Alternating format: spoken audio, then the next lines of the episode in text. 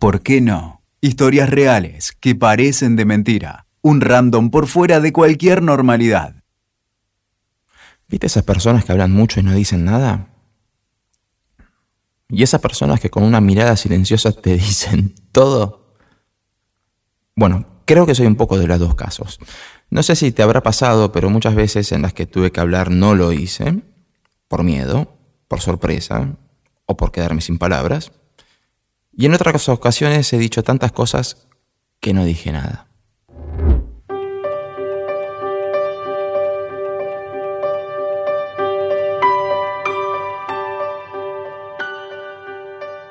Tuve una crianza marcada por varios mundos familiares que podían dividirse de un modo primario entre lo terrenal y lo extrasensorial. Mi viejo, un hombre que tuvo una profesión en la que la búsqueda de explicaciones era en el todo. Sin pruebas no existe, si no lo veo no lo creo. Mi madre, en cambio, tuvo una visión más abstracta de todo, partiendo de una carrera como analista de sistemas que devino en esoterismo. Uno podría llegar a creer que fue un cambio brusco, pero ella siempre responde que sigue dedicándose a los números, solo que desde otro ángulo.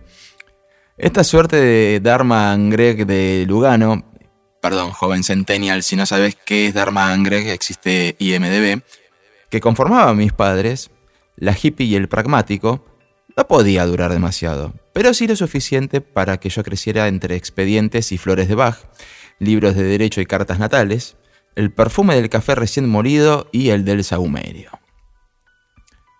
Obviamente de algo así solo puede surgir una persona cuya personalidad, valga la redundancia, puede ir del conformismo al inconformismo en ascensor. Puede ser eso o puede ser que tengo sol y luna en acuario, pero lo cierto es que siempre me caractericé por callar mis emociones, al punto de ser calificado de tipo frío, electrocardiograma plano, etc. Se preguntarán qué tiene que ver una cosa con la otra. Bueno, si le hacen esa pregunta a mi madre, dirá algo sobre planetas, signos zoroastrianos y trígonos al medio cielo. Si en cambio se la hacen a mi padre, tan solo responderá, eh, salió así. Me gusta el silencio. Amo el silencio. Y porque amo el silencio, amo la música. La música no es ruido. Es una vibración de ondas armoniosa que provoca emociones. Crecí en silencio. No era un chico de muchos amigos. Bueno, no era un chico de amigos. Ninguno. Y cuando te toman de punto, como solíamos llamar al bullying en épocas en las que todo se solucionaba a las trompadas a la salida del colegio, no importa lo que digas, siempre será para la burla. No importa lo que calles, siempre será para la burla. Entonces, ¿para qué hablar? Muchas veces callé por miedo, muchas, demasiadas. Y hay distintas clases de miedos a medida que vamos creciendo. En mi caso, no decir un me gustás cuando me quemaba por dentro, silenciar un quisiera pedirte tu teléfono o te invito a tomar un helado, dio paso a no decir no quiero cuando hacía falta decirlo, para evitar algún contratiempo con las autoridades escolares sobre todo. Pero mejor quedar bien con la muchachada.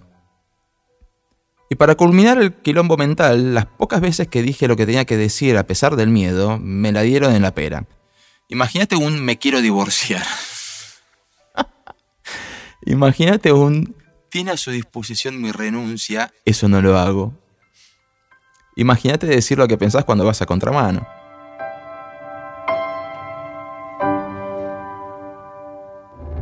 En 1995 llevaba dos semanas de clases en primer año de la secundaria. Era el nuevo.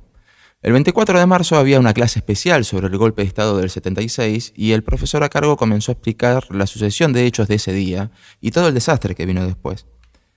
En un momento un compañero mío, creo que era Juan, creo, levantó la mano y recuerdo patente que el profe dijo no es una clase para preguntar, sino para escuchar.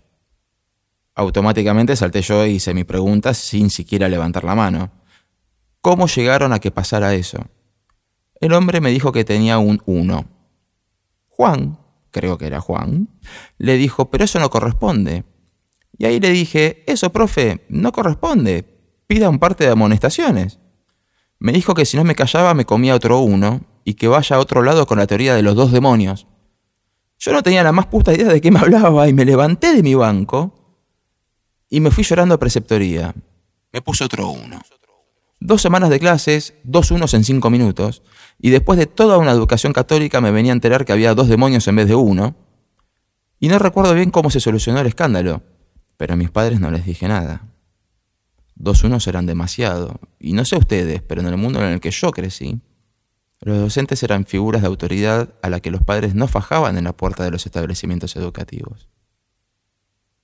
El hombre podría haberse ubicado en tiempo y espacio, podría haberse dado cuenta que estaba frente a un grupo de chicos que tres meses antes usaban guardapolvos blancos y que lo más lejos que habían llegado en materia de historia argentina era conocer los nombres de algunos próceres y discutir si en 1810 habían inventado o no los paraguas. Nunca más le pregunté nada, no sé si fue por autocensura o porque me di cuenta que el tipo era un pelotudo. La autocensura es de las peores y de las mejores cosas que nos pueden suceder. Puede sonarte contradictorio, pero dependiendo del momento y el lugar, es un signo de buena educación y hasta de preservación social. O puede ser el puntapié para un castigo de autoflagelación. Nadie en su sano juicio anda por la vida diciendo lo que le parece a las 24 horas a personas que no le preguntan. No creo que vos le digas ponete a dieta a un total desconocido en un semáforo, ni que le grites ridículo a quien no combinó bien la ropa. Yo tampoco lo haría. Puede que lo pensemos, pero lo callamos. Los padres son conscientes de la autocensura cuando reciben como regalo un alajero hecho con palitos de helado, imposible de contener un anillo sin que se pierda aunque en este caso la autocensura iría más dirigida hacia lo que pensamos de la maestra que del regalo que nos hizo el Benjamín de la familia. Podría decirse que dicha autocensura también va acompañada de una sana cuota de hipocresía para garantizar la convivencia en sociedad. Por más autocondescendientes que queramos ser, no hay otra forma de llamarle a ese acto en el que mentimos o callamos frente al pedido de opinión de alguien a quien nuestra respuesta puede caerle demasiado mal, hiriente y de un modo totalmente innecesario. Ya veo que alguien podrá decirme que la frontalidad es una virtud. Permitime aclarar entonces que una cosa es la frontalidad y otra muy distinta es la sociopatía. Eso de ir por la vida haciendo sentir como el orto a personas inocentes de toda furia ajena. Eso no es ser frontal. Eso de disfrutar del dolor del otro. Si no disfrutara, no diría orgulloso que dejó llorando a otra persona solo porque es frontal. Con el tiempo me fui convirtiendo en alguien medianamente hábil con las palabras.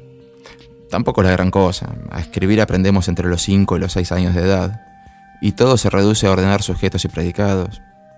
Sin embargo, me fui dando cuenta que oralmente podía ayudar a otros a que tomaran decisiones o se comportaran de una forma más beneficiosa para con ellos mismos. De vez en cuando funcionaba. Como imaginarán, no hace falta ser un genio de la vida para darse cuenta que lo que podía hacer por los demás, difícilmente podía hacerlo por mí mismo. Es como si se activara un mecanismo del haz lo que yo digo más no lo que yo hago, pero con una pequeña deformidad. Decí lo que te digo, que yo no le diría ni mamado, por miedo.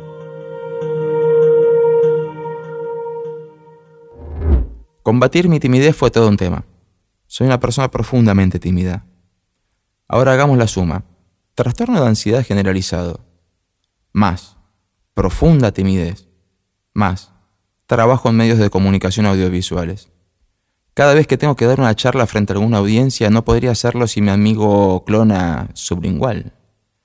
Y eso que les estoy contando que ahora sí puedo hacerlo. Durante añares no pude. No quería dar orales en el colegio. Moría de miedo, no de nervios, de miedo. Ni que hablar en cada mesa de examen de la facultad. No podía decirle a un amigo que no me gustaba lo que estaba haciendo, no podía enfrentar a mis padres para decirles lo que opinaba sobre lo que quería para mi vida, y así hasta el infinito. Pero como una especie de Dr. Jekyll, Mr. Hyde, bastaba que ocurriera alguna injusticia para que sintiera que Ciudad Gótica me necesitaba como Batman un pelotudo, que arrancaba los gritos en la cola del banco porque una embarazada estaba esperando de pie, o que se iba hasta la comisaría del barrio a putear porque había visto la inacción de un señor uniformado frente al arrebato de un punga sobre una persona que solo estaba hablando por teléfono. La adrenalina que generan estas situaciones son inigualables. Lo sabemos todos los que hemos pasado por alguna discusión sobre algo que consideramos injusto. Pero yo, como les venía contando, soy tremendo cagón y cuando la adrenalina baja, entro en un pánico paranoico que ni les cuento. Una vez, no hace mucho tiempo, vi que había ocurrido una de tantas injusticias acumuladas sobre un mismo tema y sentí que necesitaba hacer algo. Unas maestras jardineras de Bahía Blanca habían compuesto una canción en la que les cantaban a los chicos que familia es mamá y papá, o dos papás, o dos mamás, abuelos, tíos, primos, amigos, es el amor lo que cuenta acá. Todavía recuerdo de memoria la letra. Y era en medio del año del debate por el aborto y la educación sexual integral, y las pobres mujeres fueron víctimas del escarnio público por quienes creyeron que estaban adoctrinando a niños en un camino de degeneración para crear un escuadrón de futuros homosexuales pervertidos. Realmente me dio bronca, mucha, mucha bronca. De pronto parecía que nadie registraba toda la canción, ni que tampoco registraban que hay chicos que crecen sin padre o sin madre o sin ninguno de los dos, o que lo hacen con abuelos, con tíos, con primos, con amigos de los padres. Lo único que importaba era la primera parte, que familia es mamá y papá. Podría haber tuiteado algo en caliente, pero decidí redactar un texto, memorizarlo, recitarlo al aire en un programa de TV. Mientras lo hacía y tratando de no perder la concentración, comenzaron a temblarme las piernas. No es lo mismo tuitear en caliente que dejar que se enfrenen las cosas y decir lo que pensás. Tenía miedo. Miedo a caer yo también en el escarnio. Era preferible decirlo en un canal de cable cerca de la medianoche. Pero alguien lo grabó y lo subió a internet y en menos de una semana había superado el millón de reproducciones mientras iban multiplicando las copias del video con idéntica cantidad de visualizaciones alrededor de varios países. Algunos podrían sentirse orgullosos. Ahora, en mi caso, si hubiera podido cavar un pozo de unos 20 kilómetros y armarme un monoambiente allí abajo, seguramente lo habría hecho.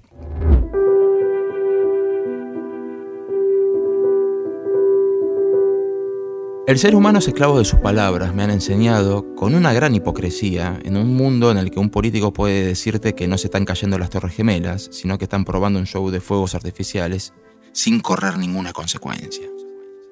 Pero desde que existen las redes sociales ha surgido un arma letal que hasta tiene nombre y todo. La post-censura. ¿Y por qué post-censura y no censura lisa y llanadamente? Fácil, Así como la posverdad es una verdad sacada de contexto que le quita la veracidad a lo que se está contando, la poscensura no es censura en sí misma, porque nadie te está censurando. Solo te están quitando las ganas de volver a hablar de tu puta vida.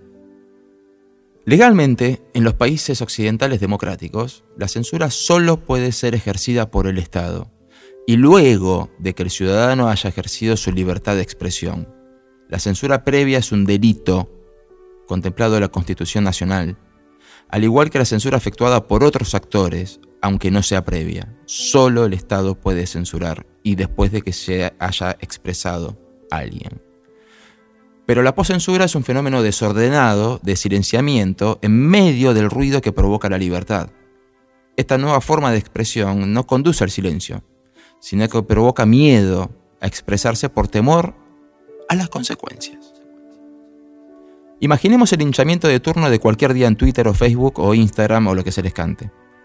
Una persona dice que algo le gusta o que no le gusta, o sencillamente da una opinión vaga sobre algo íntimo o público. Y de pronto tiene a miles de totales desconocidos, incluso algún que otro famoso, insultándolos, diciéndoles que no podés decir lo que dijiste, pidiendo la intervención de algún fiscal en turno o exigiéndole a los dueños de la red social que cierren esa cuenta el destinatario de esa catarata de odio probablemente no vuelva a opinar sobre ese tema o sobre ningún tema, never in the puta life de nuevo. ¿Fue censura? No. El Estado no tuvo que hacer nada. La censura moderna se nutre del ruido. Miles de personas opinan sobre un tema y basta con que alguien diga algo en contrario para que la reacción de la mayoría lo deje sin ganas de volver a hablar. Es como esas mareas de zombies en The Walking Dead, que basta con que uno de los sanos haga un ruido para que todos hagan silencio, se den vuelta y empiece el ruido del ataque. Lamentablemente ya casi no registramos que el lado B de la libertad de expresión es que casi siempre tengamos que escuchar cosas que no nos agradan. y que también tengamos que soportar la opinión de los que no tienen idea de qué se trata la materia sobre la cual están opinando. Eso también es libertad de expresión. Todo se debate como una enorme reunión de consorcio en la que nos habilitaron la posibilidad de cagar a puteadas al vecino del octavo A. Así es que podemos encontrar expertos en seguridad, economistas por correspondencia, liberales con beneficio de inventario, nacionalistas que protestan contra los nacionalismos extranjeros, directores técnicos del diario del lunes, consultores empresarios que pagan la deuda de expensas en cuotas, críticos de cine que no reconocen las diferencias entre un traveling con Steadicam de Kubrick y una porno argentina, sommeliers del, del buen gusto ajeno que creyeron que la movida del empoderamiento hacia el consumidor consiste en exigir cómo tendrían que ser los textos que leen, o de qué nos olvidamos al hacer un chiste en Twitter, o sobre qué tendríamos que hablar, o de qué podemos reírnos y de qué no, o qué es correcto opinar sobre una medida del gobierno, o qué clase de personas somos dependiendo de qué opinión demos, porque hay que estar siempre serios, bien amargados, con cara de que todo el tiempo está por suceder algo. Es el drama de la instalación de la cultura del streaming. Veo lo que quiero, escucho lo que quiero, pero con un ser humano no puedo cambiar de canción. ¿Qué hago? Ahora, cambiemos un poco el eje de las cosas que callamos, que nos autocensuramos. Pasemos a los afectos. Vamos por la vida dando por sentado que nadie morirá nunca, que los accidentes no ocurren, que el otro ya sabe lo que sentimos. Los hombres no lloran, las mujeres decentes no invitan a salir. Decir lo que sentimos es cursi. Y después nos sorprendemos del comportamiento de la sociedad en la calle. Aquella vez que a los 12 años no me animé a pedir un número de teléfono, puede seguir en una larga catarata que llega a picos máximos, como decirle te quiero por primera vez a mi viejo luego de que entrara en coma y no me escuchara. Muchas veces al despedirnos de alguien nos quedamos un segundo en pausa y después nos vamos sin decir otra cosa que chau. ¿Es porque nos enseñaron a ser duros? ¿Es porque aprendimos a ser desapegados para sufrir menos? ¿Timidez? ¿La timidez no es acaso el temor a hacer el ridículo? ¿Quién nos enseñó eso? ¿Quién nos inculcó eso? Hubo tantas cosas que aprendí y luego tiré a la basura. Y no me refiero solo a los cálculos de matemática financiera de la secundaria. En mi caso, perdón, señores contadores, sino a todas las demás. Que un matrimonio se mantiene aunque ya no haya amor. Que trabajar y ser feliz van por carriles separados. Que una buena educación es sinónimo de superioridad moral. Que la buena moral es preferible a la satisfacción de un deseo que las apariencias son importantes, que somos dueños de nuestros hijos, que con la verdad no ofendo ni temo, y que mejor no hablar de ciertas cosas. Todo, absolutamente todo es verso, dependiendo del contexto. El mundo está lleno de censura porque nosotros vivimos autocensurándonos por supervivencia, porque demasiado ruido dice menos que el silencio, porque preferimos callar para no herir ninguna susceptibilidad de quien nada nos preguntó, porque preferimos callar para que no nos rompan las pelotas. Y también porque no nos sale, porque no nos sale decir lo que sentimos sobre un tema, o sobre una persona, o sobre un sentimiento. Elige tu propia autocensura, pero tengamos en cuenta que las palabras nunca dichas tienen mucho peso si debían ser expresadas. Así que a no callarnos las injusticias, a abrazar las causas que creemos correctas y a debatir pero con fundamentos y sin miedo si se puede. Y sobre todo a decir te quiero cada vez que podemos, a contar nuestros dolores a quienes queremos y hacer sentir al otro que es importante para nosotros. Porque nadie es adivino, nadie tiene la bola de cristal y nada pesa más que todo lo que callamos cada vez que decimos adiós.